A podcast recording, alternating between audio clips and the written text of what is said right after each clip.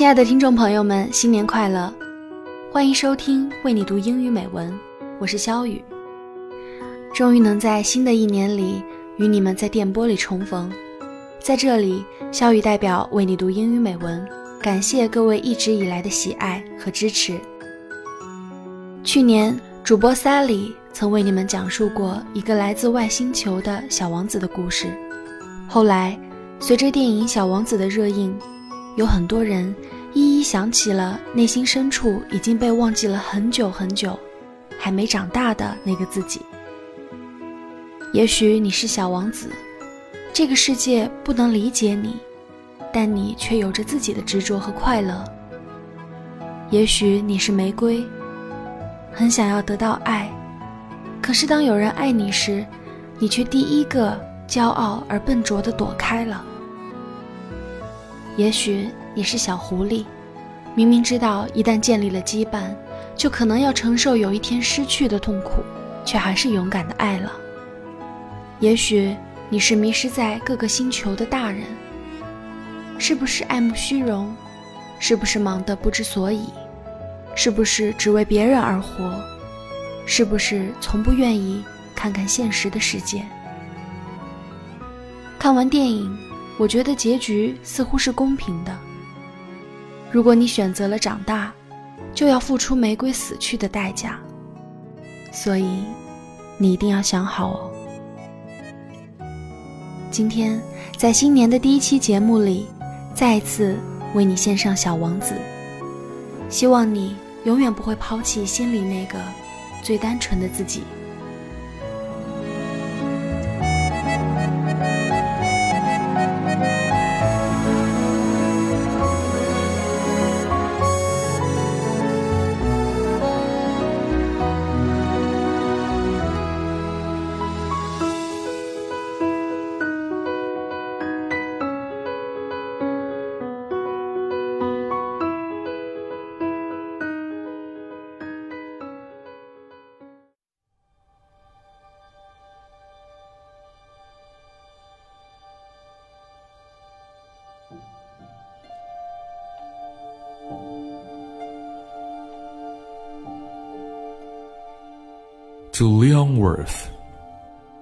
Ask the indulgence of the children who may read this book for dedicating it to a grown up. I have a serious reason. He is the best friend I have in the world. I have another reason. This grown up understands everything, even books about children. I have a third reason. He lives in France where he is hungry and cold. He needs cheering up. If all these reasons are not enough, I will dedicate the book to the child from whom this grown-up grew. All grown-ups were once children, although few of them remember it. And so, I correct my dedication. To Leon Werth when he was a little boy.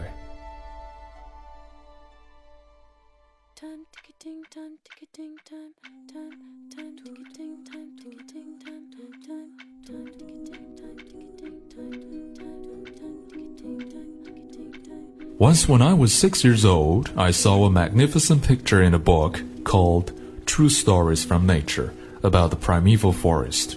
It was a picture of a boa constrictor in the act of swallowing an animal. I pondered deeply then over the adventure of the jungle. And after some work with a colored pencil, I succeeded in making my first drawing. I showed my masterpiece to the grown-ups and asked them whether the drawing frightened them, but they answered, Frightened? Why should anyone be frightened by a hat? My drawing was not a picture of a hat. It was a picture of a boa constrictor digesting an elephant.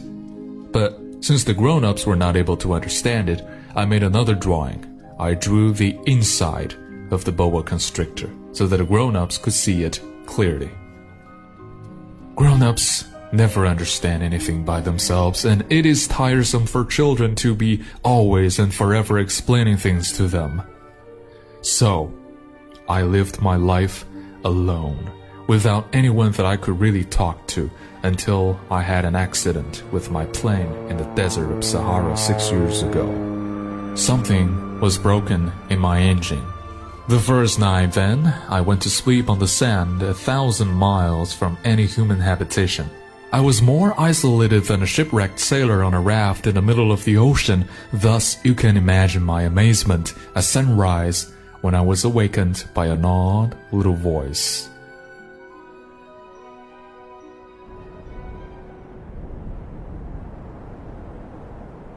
If you please, draw me a sheep. What?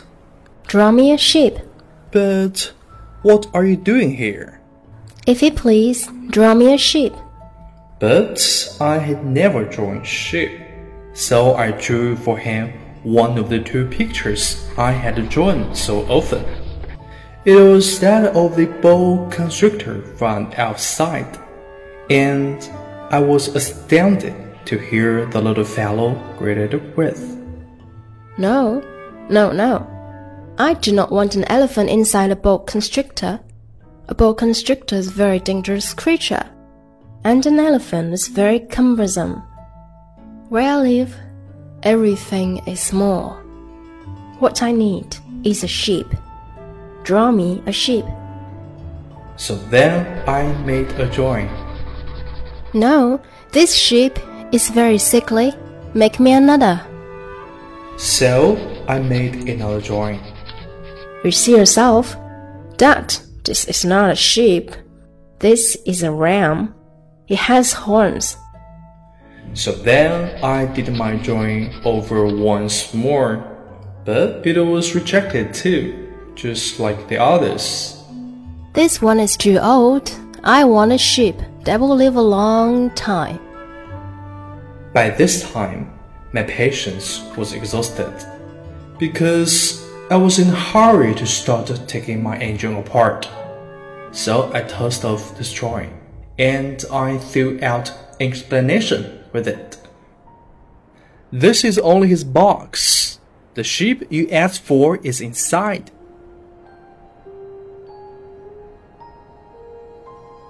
That is exactly the way I want it. Do you think that sheep will have to have a great deal of grass? Why? Because where I live, everything is very small. There will be surely enough grass for him.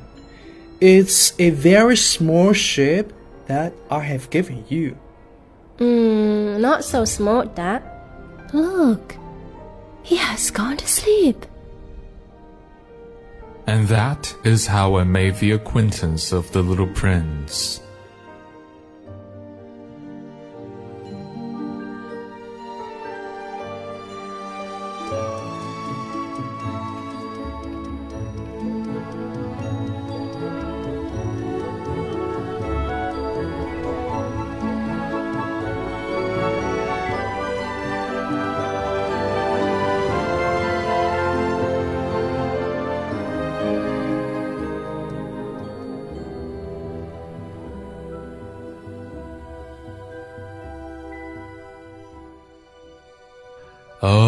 Prince, bit by bit I came to understand the secrets of your sad little life.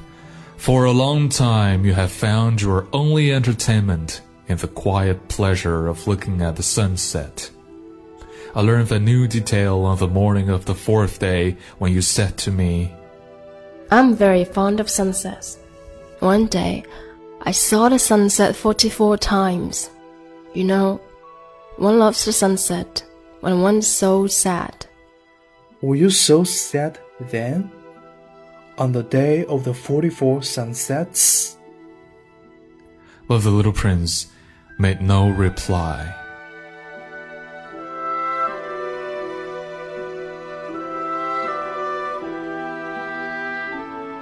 As each day passed, I would learn in our talk something about the little prince's planet, his departure from it, his journey. The information would come very slowly as it might chance to fall from his thoughts. I soon learned to know of a flower on his planet. On the little prince's planet, the flowers had always been very simple. They had only one ring of petals. They took up no room at all. They were a trouble to nobody. One morning, they would appear in the grass, and by night, they would have faded peacefully away. But one day, from a seed blown from no one knew where, a new flower had come up, and the little prince had watched very closely over the small sprout, which was not like any other small sprouts on his planet. It might, you see, have been a new kind of baobab. The shrub soon stopped growing and began to get ready to produce a flower. The little prince, who was present at the first appearance of a huge bud, felt at once that some sort of miraculous apparition must emerge from it. But the flower was not satisfied to complete the preparations for her beauty in the shelter of a green chamber. She chose her colors with the greatest care. She adjusted her petals one by one. She did not wish to go out into the world all rumbled like the field poppies. It was only in the full radiance of her beauty that she wished to appear. Oh, yes, she was a coquettish creature, and a mysterious adornment lasted for days and days. Then one morning, exactly at sunrise, she suddenly showed herself.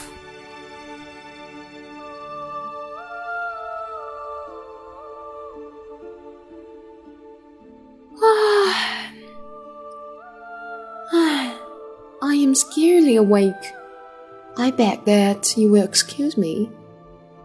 My petals are still all disarranged. Oh, how beautiful you are! Hmm. Am I not? And I was born at the same moment as the sun. I think it is time for breakfast. If you would have the kindness to think of my needs. And the little prince, completely abashed, went to look for a sprinkling can of fresh water, so he tended the flower. So too, she began very quickly to torment him with her vanity, which was, if the truth be known, a little difficult to deal with. One day, for instance, when she was speaking of her four thorns, she said to the little prince, Huh, Let the tigers come with their claws. There are no tigers on my planet. And anyway, tigers do not eat weeds. I am not a weed. Please excuse me. I am not at all afraid of tigers, but I have a horror of drafts. I suppose you wouldn't have a screen for me. At night, I want you to put me under a glass globe. It is very cold where you live.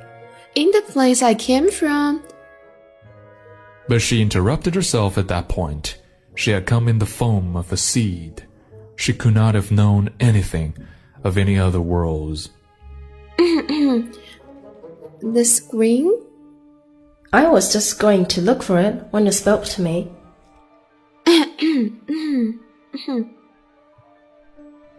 So, the little prince, in spite of all the goodwill that was inseparable from his love, had soon come to doubt her.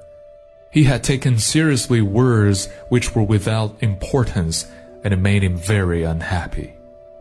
I ought not to have listened to her. One never ought to listen to the flowers. One should simply look at them and breathe the fragrance. Mine perfumed all my planet. But I do not know how to take pleasure in all her grace. This tale of a claws, which disturbed me so much, should only have filled my heart with tenderness and pity.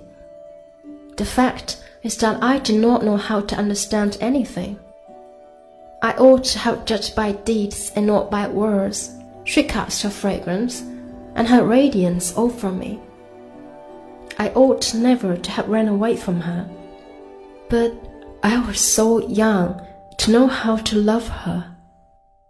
I believe that for his escape, he took advantage of the migration of a flock of wild birds. On the morning of his departure, he put his planet in perfect order. And when he watered the flower for the last time and prepared to place her under the shelter of her glass globe, he realized that it was very close to tears. Goodbye.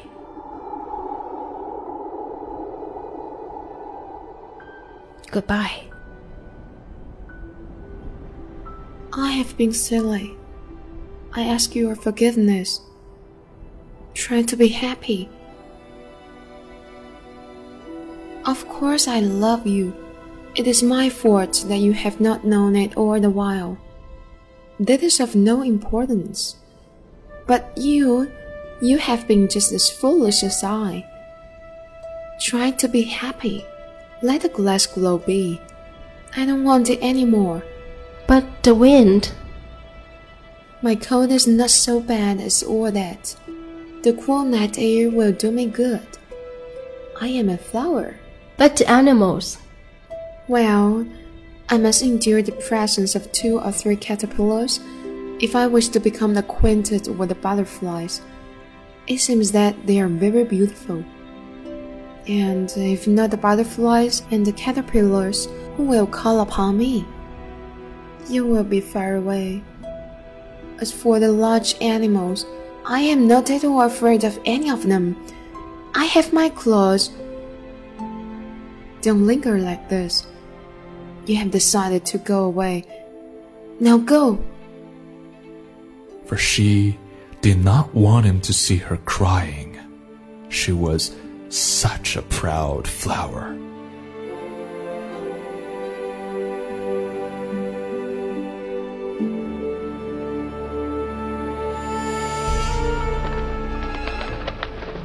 After the little prince left his own planet, he found himself in the neighborhood of asteroids 325, 326, 327, 328, and 330. He began, therefore, by visiting them in order to add to his knowledge. Sir, I beg that you will excuse my asking you a question. I order you to ask me a question Sir, over what do you rule? over everything. I'm about to receive a visit from an admirer. Do you really admire me very much? What does that mean? Admire? To admire mean that you regard me as the handsomest, the best dressed, the richest, and the most intelligent man on this planet. But you are the only man on your planet. What are you doing there? Uh, I am drinking Why are you drinking? so that I may forget. Forget what? Forget that I am ashamed. Ashamed of what? Ashamed of drinking. 2 and 2 make 5, 5 and 7 make 12, 12 and 3 make 15. Good morning, 15 and 7 make 22, 22 and 6 make 28. I haven't done it again. 26 and 5 make 31. Who then? That makes 501,622,731. 500 million what? Huh? 501 million, I can stop. I have so much to do. I'm concerned with matters of consequence. I don't amuse myself with that dash. 2 and 5 make 7. Good morning. Why have you just put down your lamp? Those are the orders. Good morning. What are the orders? The orders are that I put out my lamp. Good evening. But why have you just lighted again? These are the orders. Your planet is very beautiful. Has it any oceans? I couldn't tell you. Um, has it any mountains? I couldn't tell you. And towns? And rivers? And deserts? I couldn't tell you that either. But you are a geographer. So then, the seventh planet was the Earth. After walking for a long time through sand and rocks and snow, the little prince at last came upon a road, and all roads lead to the abodes of men. He was standing before a garden, all aboom with roses. Good morning. Good morning. Who are you? We are roses.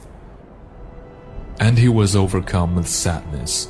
His flower had told him that she was the only one of her kind in all the universe, and here were five thousand of them, all alike, in one single garden. Should we be very much annoyed if she should see that? Should cough most dreadfully and should pretend that she was dying to avoid being laughed at, and I should be obliged to pretend that I was nursing her back to life.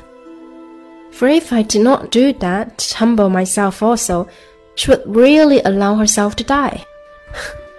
I thought I was rich, with a flower that was unique in all the world. And all I had was a common rose. A common rose. And three volcanoes that come up to my knees. And one of them, perhaps stink forever. That doesn't make me a very great prince.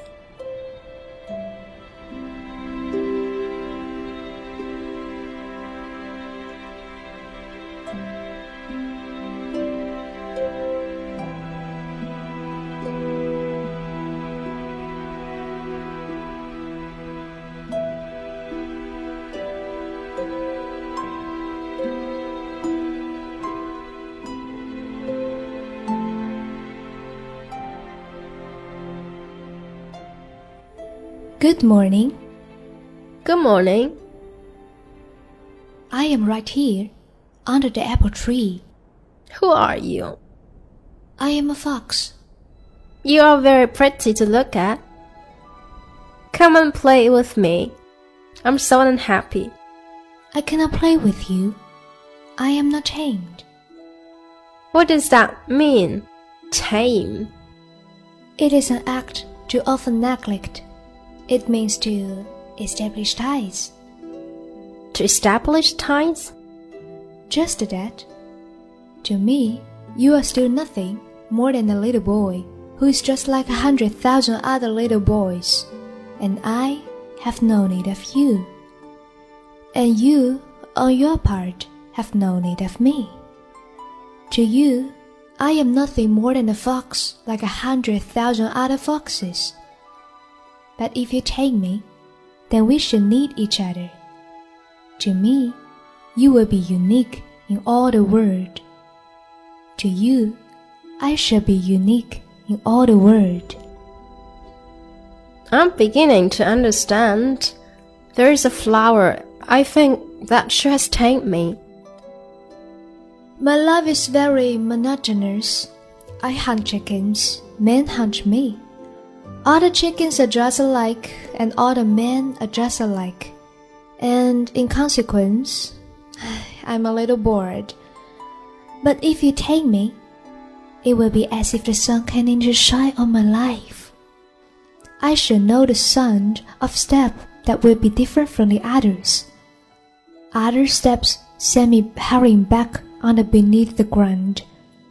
Yours will call me, like music, out of my burrow. And then look. You see the grain fields down yonder? I do not eat bread. Wheat is of no use to me. The wheat fields have nothing to say to me, and that is sad.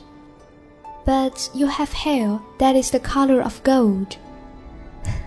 Think how wonderful that will be when you have tamed me. The grain, which is also golden, will bring me back the thought of you, and I shall love to listen the wind of the wheat. Please, tame me. I want to very much, but I have not much time. I have friends to discover and a great many things to understand.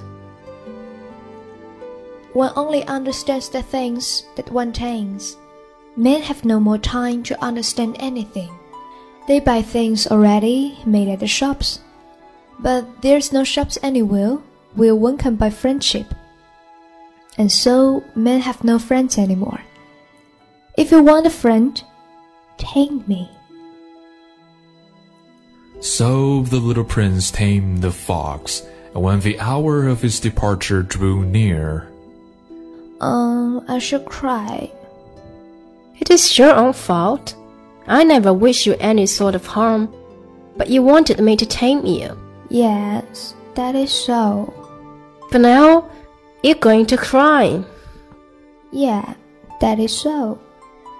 Then it has done you no good at all. It has done me good because the color of the wheat fields. Go and look again at roses.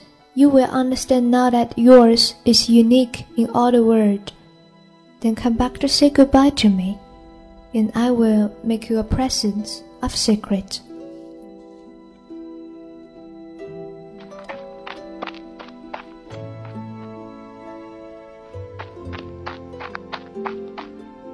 You are not at all like my rose, as yet you're nothing. No one has tamed you, and you have tamed no one. You are like my thoughts when I first knew him. He was only a fox like hundred thousand other foxes. But I have made him my friend, and now he's unique in all the world. You are beautiful, but you're empty.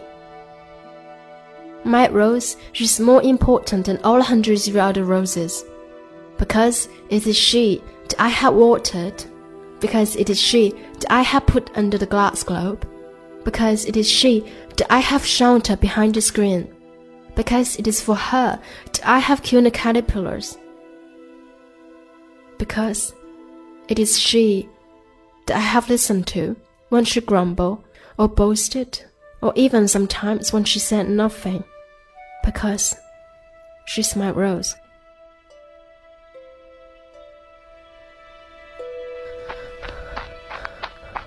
Goodbye. Goodbye. And now here's my secret. A very simple secret. It is only with the heart that one can see rightly. What is essential is invisible to the eye. What is essential is invisible to the eye. It is the time you have wasted for your rose that makes your rose so important. It is the time I have wasted for my rose. Men have forgotten this truth, but you must not forget it. You become responsible forever for what you have tamed. You are responsible for your rose. I'm responsible for my rose.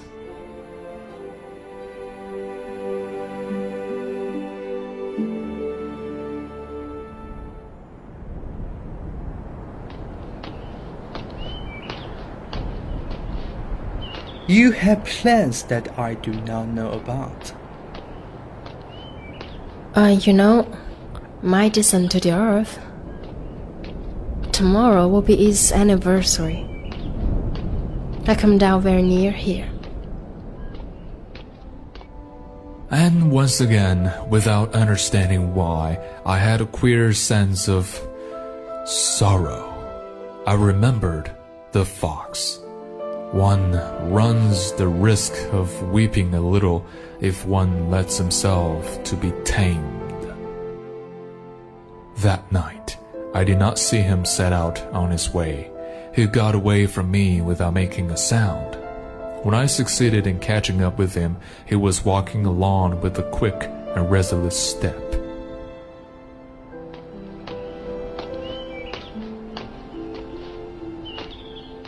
Ah, you're there. It was wrong of you to come. You will suffer. I shall look as if I was dead, and that will not be true. You understand? It is too far. I cannot carry this body with me. It's too heavy. It will be like an old abandoned shell. There's nothing sad about old shells. You know, it will be very nice, I too, to look at the stars. All the stars will be wells with rusty pulley. All the stars will pour out fresh water for me to drink. That will be so amusing. You'll have 500 million little bells, and I shall have 500 million springs of fresh water.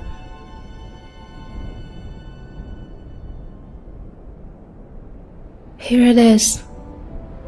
Let me go on by myself. You know, my flower, I'm responsible for her. And she's so weak. She's so naive. She has four forms of no use at all to protect herself against all the world. There now. That is all.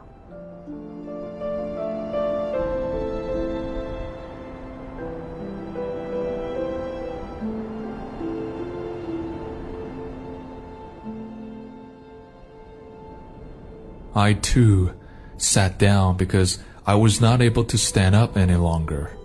He still hesitated a little, then he got up. He took one step. I could not move. There was nothing but a flash of yellow close to his ankle. He remained motionless for an instant. He did not cry out. He fell as gently as a tree falls. There was not even any sound because of the sand. And now, six years have already gone by. I have never yet told this story. The companions who met me on my return were well content to see me alive. I was sad, but I told them I am tired. Now, my sorrow is comforted a little, that is to say, not entirely. But I know that he did go back to his planet because I did not find his body at daybreak. It was not such a heavy body. And at night, I love to listen to the stars. It is like 500 million little bells. This is to me the loveliest and saddest landscape in the world. It is the same as that on the preceding page, but I have drawn it again to impress it on your memory. It is here that the little prince appeared on earth and disappeared. Look at it carefully so that you will be sure to recognize it in case you travel someday to the African desert. And if you should come upon the spot, please do not hurry on. Wait for a minute, exactly under the star. Then if a little man appears who laughs, who has golden hair, and who refuses to answer questions, you will know who he is. If this should happen, please comfort me. Set me word that he has come back.